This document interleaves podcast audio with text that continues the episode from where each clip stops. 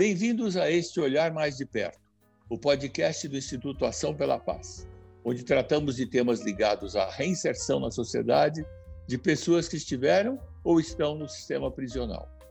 Eu sou Jaime Garfinkel, presidente do Conselho do Instituto, e hoje vou receber a consteladora familiar Rita Duenhas, fundadora do Instituto Terapias Integrativas Maná, a doutora Celeste Abamonte, que é diretora-geral do Centro de Ressocialização Feminina de Piracicaba, e a Adriana Fortunato, que ganhou sua liberdade há pouco do Centro de Ressocialização Feminino de Piracicaba. Eu preciso reconstruir a mim a cada instante. Você faz isso? Esta é a frase dita pela Monja Coen no início do seu vídeo sobre meditação para o projeto Paz no Coração Liberdade na Prisão. Esse projeto é iniciativa da terapeuta e consteladora familiar Rita Duenhas, voluntária do Instituto Ação pela Paz e que está conosco para contar o que é o projeto que desenvolve junto ao Centro de Ressocialização Feminino de Piracicaba e também o de Rio Claro. Rita, bem-vinda ao nosso quarto podcast do Instituto Ação pela Paz. E a pergunta primeira que eu te faço: como surgiu a vontade de trabalhar voluntariamente com pessoas que cumprem pena nas prisões e como é o trabalho que você faz? Essa vontade de trabalhar com os reeducandos vem de um olhar muito atento e muito zeloso pelos excluídos. São muitos poucos os trabalhos realmente feitos com essa população. Veio esse chamado muito forte de realizar algo que pudesse transformar, que pudesse auxiliar na evolução dessas pessoas que muitas vezes, por um pequeno delito, passam por momentos tão desafiadores e tão difíceis na vida delas. São pessoas muito marginalizadas, muito excluídas na maioria das vezes, que não são vistas e olhadas como seres humanos, que às vezes só erram o caminho e precisa voltar novamente por um caminho mais alinhado e fazer parte de algo que possa transformar a vida das pessoas, que possa fazer com que elas repensem a vida delas e tracem um novo rumo, foi o que me impeliu realmente a fazer esses trabalhos com essa população. Eu vejo muito o resultado do trabalho de uma forma muito efetiva e como uma possibilidade realmente de transformação. Para mim é um, uma alegria, é um motor, é um combustível realmente para minha vida trabalhar com essa população. Foi durante a pandemia que começou o projeto Paz do Coração. Você podia nos contar um pouco como nasceu a ideia desse projeto para você e o que te motivou a realizar esse projeto? Na segunda semana da pandemia, dentro de casa, no conforto da minha casa, com as pessoas que eu mais amo, eu fiquei imaginando como que seria para as pessoas que estavam encarceradas, sem poder receber visita. Porque como eu já faço um trabalho pessoal com elas, presencial, e eu sei da ansiedade dessas pessoas em receber as visitas, em ter os seus parentes ser privados disso, eu fiquei me colocando no lugar delas. Eu falei, meu Deus, como que vai ser? Para esse pessoal não receber visita, com toda essa loucura acontecendo aqui fora, e isso foi me dando uma inquietação muito grande. E uma noite eu tive uma insônia, e nessa noite nasceu o projeto. Assim, eu sentei no computador e veio as palestras, como que tinha que ser, veio para mim as pessoas que seriam muito pontuais para falar sobre cada tema. Então veio essa ideia inicial. Então a ideia inicial é muito simples. A questão é realmente concretizar o projeto, né? E por isso que a, a ONG foi fundamental, porque a Neuda, junto com a Claudinha, tudo foram me ajudando a dar uma estruturada nesse projeto. Então, no começo, não tinha a ideia dos acolhedores. Mas aí a gente foi, eu fui pensando, né? Fui é, imaginando, falei, nossa, essas palestras vão começar a mexer com conteúdos tão profundos, porque só de eu escrever o projeto, eu fui ficando muito emocionada. E eu fui conversando depois com as pessoas e falando da ideia, e elas dando as ideias dela também, eu ficava mais emocionada ainda. eu falava isso vai mexer muito com as pessoas. As pessoas precisam ter alguém que acolha elas. Então, a pessoa que vai colocar o play, né, porque foi tudo gravado, ela precisa ser uma pessoa diferenciada, precisa ser uma pessoa com um olhar amoroso, precisa ser uma pessoa empática, que consiga acolher sem uma intervenção, né, mas uma, uma intervenção tão direta, mas um acolhimento direto dessas pessoas, porque ela, para elas terem um espaço onde elas possam chorar, onde elas possam falar sobre o que aquilo repercutiu nelas. Só que eu achei ainda que era pouco. Falei, olha, isso ainda vai pouco. Eu acho que, de repente, essas pessoas poderiam escrever sobre cada palestra que elas estavam sentindo ah, e enviar uma carta para a gente, né? Ter esse projeto da, das cartas que curam e a gente poder saber o que está acontecendo com elas, como elas estão recebendo tudo isso, e a gente ter uma oportunidade de dar o laço vermelho, né? Fazer o laço vermelho nesse presente e oferecer para eles uma palavra a mais de conforto. Foi é bonito isso, essa ideia das cartas, porque a gente recebeu uma carta esses dias e a pessoa falou assim: cada carta que a gente recebe é como uma visita de um ente querido aqui dentro para a gente.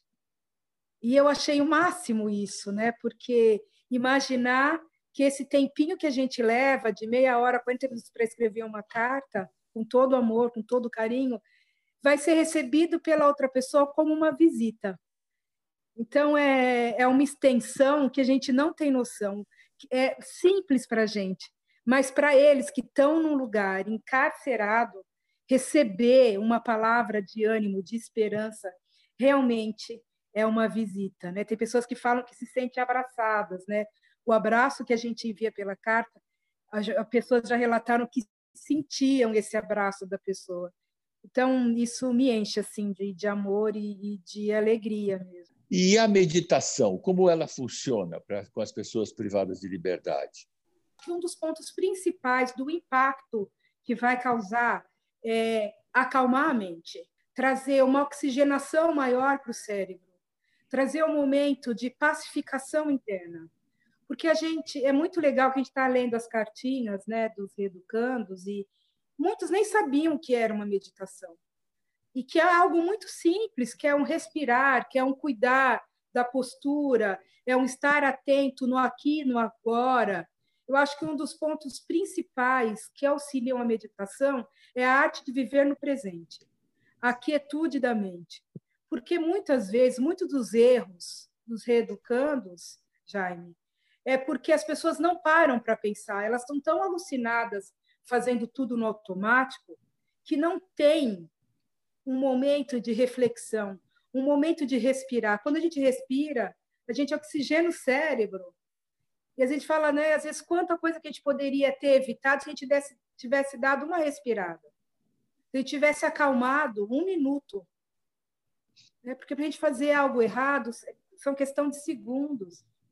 E às vezes a gente não tem o treino da meditação. E o treino da meditação vai trazer calma, vai trazer mais centramento, vai trazer a arte de viver no presente, que tem coisas que não dá para mudar. Não adianta o que acontece muito com os reeducandos, eles estão lá dentro e angustiados com as coisas que estão acontecendo aqui fora.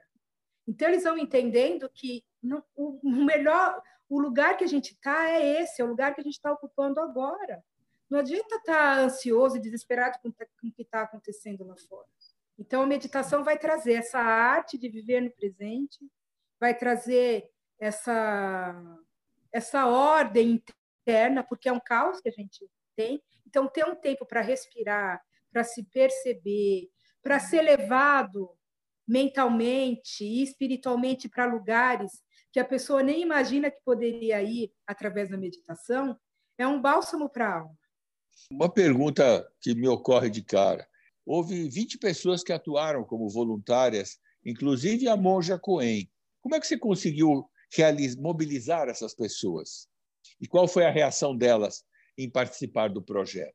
É, são pessoas que são próximas a mim, que eu tenho um certo contato, pessoas que já acompanham os meus trabalhos há alguns anos, é, sabem do meu compromisso, sabem da minha inquietação social, é, não só no discurso, mas nas ações também, porque às vezes é muito fácil a gente ficar indignado, a gente criticar tudo e todos, mas qual é a nossa ação efetiva mesmo? Então, é algo que eu sempre brinco e falo, que é muita falação e pouca ação. Então, essas pessoas sempre viram muito dos meus projetos, dos meus movimentos acontecendo, e de pronto essas pessoas aceitaram. Né? Eu acho que quando isso é o resultado de amizade, de trabalhos que já foram feitos e que foram visualizados por eles, e eles prontamente aceitaram o desafio realmente de, de fazer parte do projeto. O que para mim foi um, é, uma surpresa muito grande é de perceber, principalmente nesse ano, que tem muitas pessoas querendo fazer. Só que às vezes a pessoa não sabe o caminho, não sabe como fazer. Então, a ONG trouxe essa ponte para mim e eu pude ser essa ponte para essas pessoas. Tem muita gente boa, né? Muita gente do bem querendo fazer coisas boas. Esse projeto hoje não tem só mais 20 voluntários que aceitaram fazer as palestras, mas também tem o, o, o projeto em andamento, que exige também um acompanhamento através de cartas para o Educandos. Né? Não é só colocar o projeto, porque o projeto vai suscitar várias reflexões, várias indagações, vários pontos em cada reeducando. Então, a gente precisa dar esse suporte depois não é só olhar feridas, mas é auxiliar a estancar o sangue, é auxiliar na cicatrização dessas feridas. E a gente está contando com mais voluntários no processo de acolhimento e no processo de confecção de cartas que são enviadas aos reeducantes. Então, a gente está aí passando de, de 35 pessoas que colaboram com esse projeto. Olha, muito, muito bom te ouvir, e é tanto motivador que me deu vontade de meditar imediatamente. Mas vou esperar um tempo. Eu acho que é o momento, tendo te ouvido, Rita, agora é um momento de interessante para introduzir a Adriana Fortunato a vocês, aos ouvintes do nosso Olhar Mais de Perto. A Adriana é egressa do sistema prisional, ganhou sua liberdade recentemente e estava no Centro de Ressocialização Feminino de Piracicaba onde teve contato com a doutora Celeste, que é a diretora desse centro, que nos falará no final, e com a Rita Duenhas, que nós acabamos de ouvir. Então, Adriana, você é, dá, pode dar o exemplo vivo de como aconteceu, como o projeto te ajudou. Eu estava lá, né, fui para o Centro de Ressocialização de Piracicaba. Eu tive a oportunidade de participar desse projeto.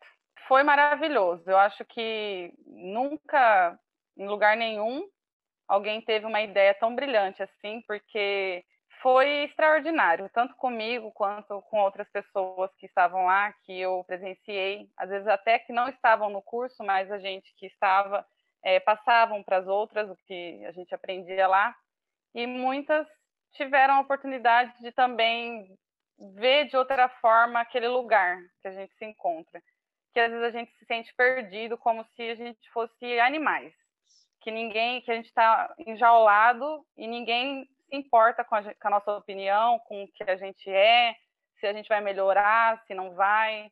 É a forma que a gente se vê lá dentro e que muitas pessoas também vê dessa forma. Aí quando chegou esse projeto em Piracicaba, que eu achei muito importante para mim, assim, eu vi a forma de ser tratada, o interesse da diretora, Dona Celeste, de se dispor a ir lá dar palestra para a gente por falta de, de um acolhedor, ela mesma foi, sem ter medo, sem vendo a gente como ser humanos. Então, assim, é, foi, eu me vi ali como ser humano novamente, coisa que eu já não me vi há algum tempo. As palestras, a experiência, cada pessoa que foi falando, elas foram tocando de uma forma, assim, em cada situação da minha vida eu não esperava, assim, achar que eu ia ser curada de uma depressão que eu sofria desde a infância através de um projeto, uma palestra. Nunca imaginei na minha vida. Como eu já, já comentei lá no dia da, da palestra, eu passei por psiquiatra, psicólogo, psicanalista, para curar uma depressão que eu não sabia como curar. Mas ali, com cada palestra, cada profissional, terapeuta, é, psicóloga, é, pessoas que estiveram ali, eu aprendi a lidar com isso, eu aprendi a me reconhecer, a me amar, eu aprendi a me enxergar, a entender o porquê eu estava passando por aquilo, eu passei até a agradecer por ter passado por ali, porque eu aprendi coisas que eu não aprenderia se eu não tivesse ido até ali, se eu não tivesse participado desse projeto. Se, isso foi tão importante na minha vida que se eu não tivesse tido isso, essa oportunidade de ter participado, talvez eu sairia um pouco mais revoltada do que eu entrei. Uma coisa que é interessante você contar para a gente é que você ganhou a liberdade recentemente. Como é que foi Sim. o teu retorno à sociedade, né? Você acredita que o projeto te ajudou nessa tua volta para casa? Sim, me ajudou. No começo, vou ser sincera, eu saí e eu fiquei um pouco perdida, um pouco assustada. Eu fiquei pensando, meu Deus, por onde eu começo? Porque são várias coisas para fazer, várias coisas para retomar, é tudo novo praticamente. Então eu fiquei um pouco perdida, falei, não, como por onde eu começo? O que, que eu tenho que fazer primeiro? Aí eu um dia em casa parei, lembrei de tudo que eu aprendi, que eu coloquei na minha mente, que aquilo é, a gente teve a oportunidade de aprender, porém a gente tem que praticar. Se a gente não praticar, é, nada vale, porque vai entrando no esquecimento. Então eu passei um dia em casa, assim, deitei, comecei a relembrar, ver o que eu fazia lá atrás para poder melhorar aquele momento, para poder pensar melhor, é ouvir melhor o que a minha voz interior tinha a me dizer, porque às vezes tem coisas que nosso pensamento, nosso coração está turbulento, mas lá no fundo tem uma voz que fala para você o que você deve fazer primeiro ou não, mas você precisa parar, refletir, meditar para você conseguir ouvir, se ouvir e analisar melhor o que você deve fazer.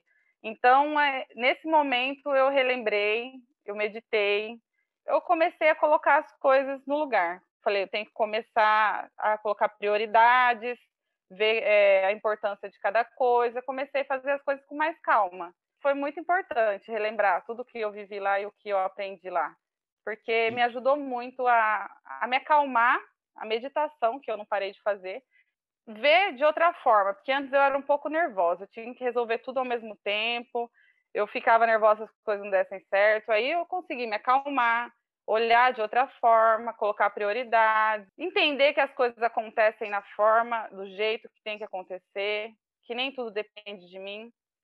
Então, foi muito bom, foi muito importante, assim, é, voltar a praticar o que eu aprendi lá, que isso é um, um aprendizado eterno, eu acredito. E é. agora eu vou voltar a trabalhar. Eu tive calma, paciência, fé me chamaram para retomar o trabalho que eu estava quando eu fui presa. Me ligaram, perguntaram se eu tinha interesse de voltar. Claro que, que eu fiquei muito feliz, né? Uhum. E falei que eu tinha interesse, até me surpreendi, na verdade, com a proposta, porque eu não esperava. Eu trabalhava na empresa dois meses apenas. Depois de tudo que eu passei, eles, eles tiveram presente, que eles contrataram um advogado, e ainda me chamar de volta. Eu falei, mas por que eu, né? Eles me conheciam um pouco. Aí a minha gerente falou assim para mim, Adriana, quando o dono da empresa perguntou se eu queria que você voltasse, eu falei, é, ela não entrou na nossa vida por acaso, nem nós entramos na vida dela por um acaso. Então, eu acredito que ela é capacitada, boa profissional e vai continuar fazendo um ótimo trabalho. E eu fiquei surpresa, assim, feliz ao mesmo tempo, né? E olha, foi, foi muito Tudo isso que eu aprendi, toda essa experiência que eu tenho, eu tenho contado para muita gente, né? Porque acho que é uma coisa que não deve guardar, são coisas boas. E, e qual seria a tua mensagem para as pessoas presas e egressas? Para as pessoas presas, acreditar em si. Acho que elas têm que acreditar em si, se amar, procurar é, ver o lado positivo das coisas, não só o negativo, porque problema, luta, batalha a gente sempre vai ter na vida. Só que se você ficar olhando só para o problema, você vai se afundando cada vez mais se você achar uma solução ou algo que te incentive a olhar o lado bom das coisas, aquilo vai se tornar mais leve. Então, você consegue a, é, a ver um, um futuro, consegue acreditar que você é capaz, que aquilo é uma fase que vai passar. Como uma pessoa muito especial falou para mim um dia, é, esse sofrimento tem data para acabar. E realmente ele teve, teve data, porém o sofrimento que eu estava passando foi de repente um momento de aprendizado maravilhoso que eu vou levar para minha vida inteira, porque eu passei a enxergar de outra forma aquele momento. Comecei a ver que tinham pessoas boas, fazer amizades, ajudar outras pessoas com a minha experiência a aprender com pessoas que estavam lá, pessoas, é, a diretora, outras pessoas que trabalhavam lá, eu aprendi muita coisa. Então a gente tem que olhar para o lado bom e não ficar só se lamentando e achando que você não é nada só porque você está ali. Não, você pode ser tudo. Você tem que querer e acreditar em si e se amar. E nunca perder a fé em Deus, é claro. Que tudo vai dar certo. Só que a gente precisa persistir no que a gente quer. Sabe, sabe Adriana, que eu acho que todos vão concordar que o que você disse é uma lição para todos, né? né? Dentro e fora da prisão e é para todos todo dia. Né? Então é, é muito rico esse aprendizado que você trouxe. Ah, eu acho que agora é, é um momento interessante de ouvir a doutora Celeste, que a doutora Celeste Abamonte, que é diretora-geral do Centro de Ressocialização Feminino de Piracicaba, grande parceira do nosso instituto e que promoveu a realização de sete projetos nossos na sua unidade prisional, com a participação de 135 mulheres que cumprem pena ali. Doutora Celeste, na sua experiência como gestora de uma unidade, poderia contar como é o seu trabalho e qual a importância de realizar projetos como a meditação? A minha experiência no sistema prisional é de mais de 30 anos. Eu estou aqui no Centro de Ressocialização Feminino como gestora há oito anos. E para mim conhecer a realidade feminina foi muito diferente, porque eu sempre trabalhei em presídios masculinos.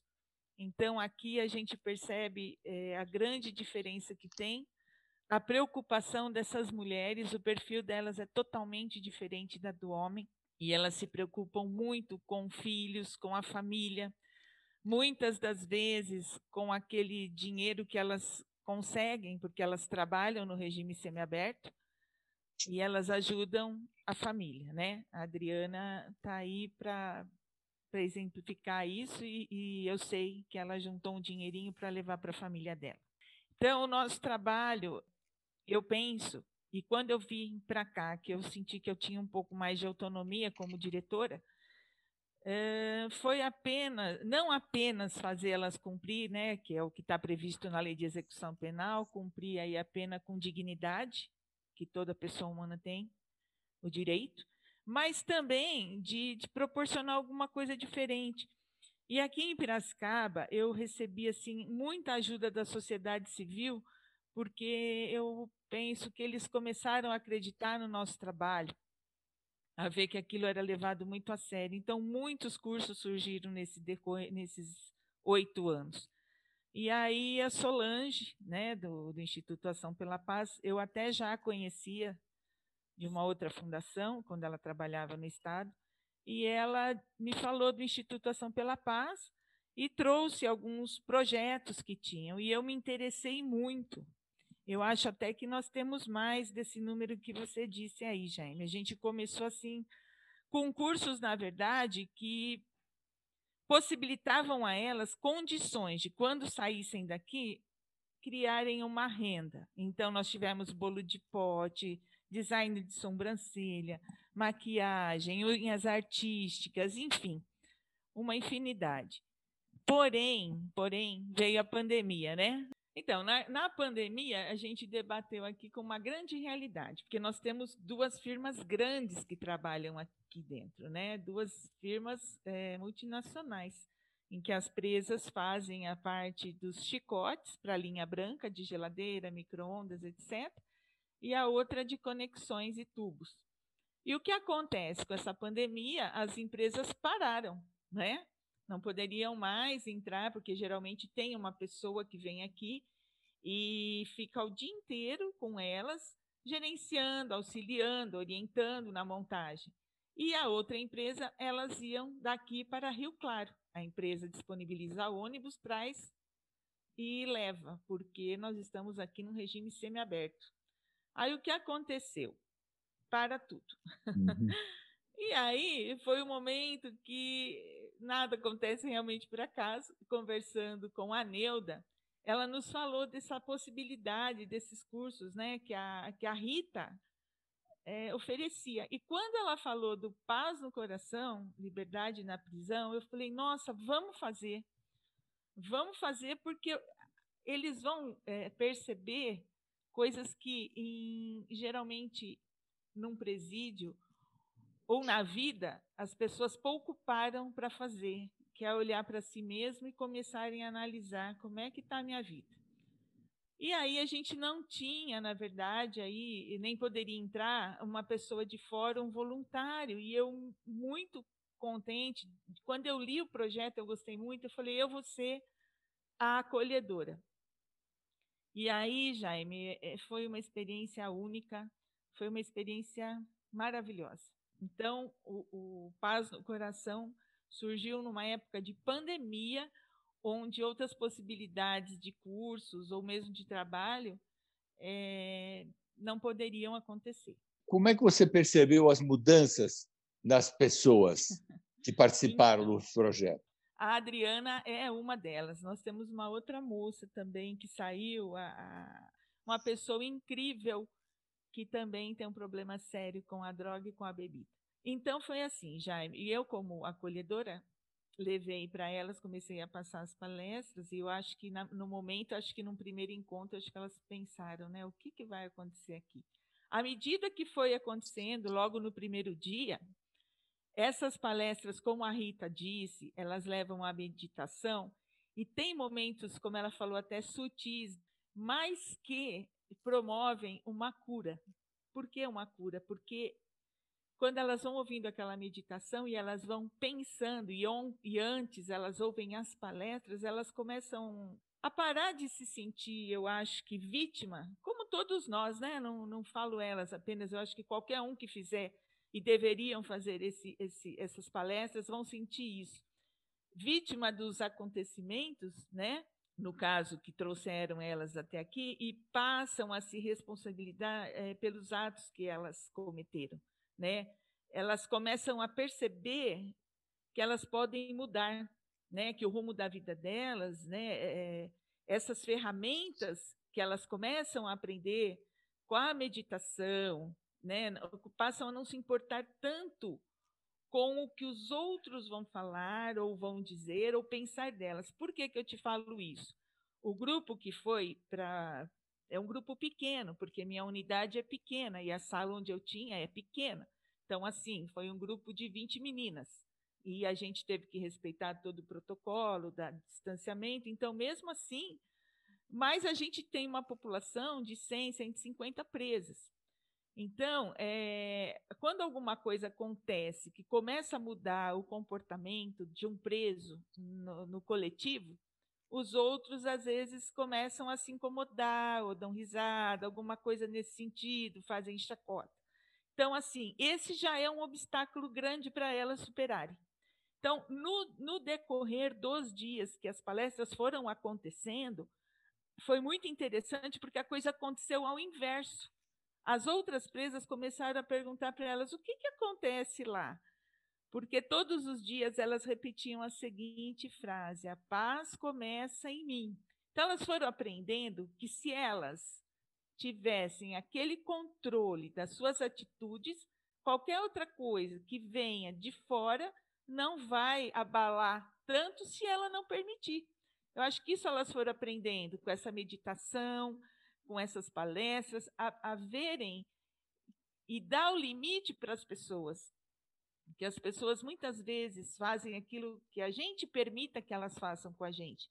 Então, foi assim, muito interessante. E ali, nesses momentos da, das palestras e também quando houve algumas eh, meditações guiadas, que eu falo de cura, a Adriana foi muito forte, mas nós também tivemos uma outra moça que ela acabou expondo o, o problema dela no final e ela chorou muito, muito, muito. Teve muito choro, é uma coisa que mexe muito mesmo. E ela disse assim: Mas eu achei que eu já tinha superado isso. e aquilo foi mexendo, é, foi assim, machucou, e como disse a Rita, né, depois através das cartas, e a gente, eu como acolhedora, sempre conversava muito com elas, porque tem também um trabalho que a Rita faz com as acolhedoras antes do curso começar, e onde a gente realmente não era a diretora que estava ali, era a Celeste. Momento que despenca toda aquela emoção e, e, e elas conseguem falar alguma coisa e precisam talvez até ouvir uma palavra. Então, esse processo nessa moça foi, ele foi assim, acho que o mais longo de todos. E ela foi tendo assim uma melhora, um, a gente via que ela estava dando um sentido diferente para a vida dela. Muito, muito obrigado, é, eu Celeste. eu, eu, eu, acho que com esse podcast, né, a gente está mostrando como é possível, né, a parceria entre o Estado e a sociedade civil, né, e como ela é importante para a reintegração das pessoas, né. Agora, finalizando, eu quero dizer, minha visão é que o sistema prisional é responsabilidade de todos. Aliás, não é só a minha visão, é filosofia do Instituto Ação pela Paz projetos terapêuticos que possibilitam reflexões sobre a nossa vida, como vimos os depoimentos né, da, das nossas convidadas, mostram que podem haver bons caminhos de apoio para os custodiados. A Rita faz parte da parcela da sociedade que quer transformar a nossa comunidade. Doutora Celeste abre espaços nos equipamentos públicos para projetos inovadores. Assim, as duas transformam vidas e histórias como a da Adriana. E onde você, nosso ouvinte, pode fazer parte disso? Se você tiver interesse, entre em contato com o Instituto Ação pela Paz, acessando o nosso site, que é o www.açãopelapaz.org.br, ou procure o nosso Instagram ou Facebook pelo nome Ação pela Paz. Eu agradeço a todos que nos ouvem e principalmente a presença da Adriana.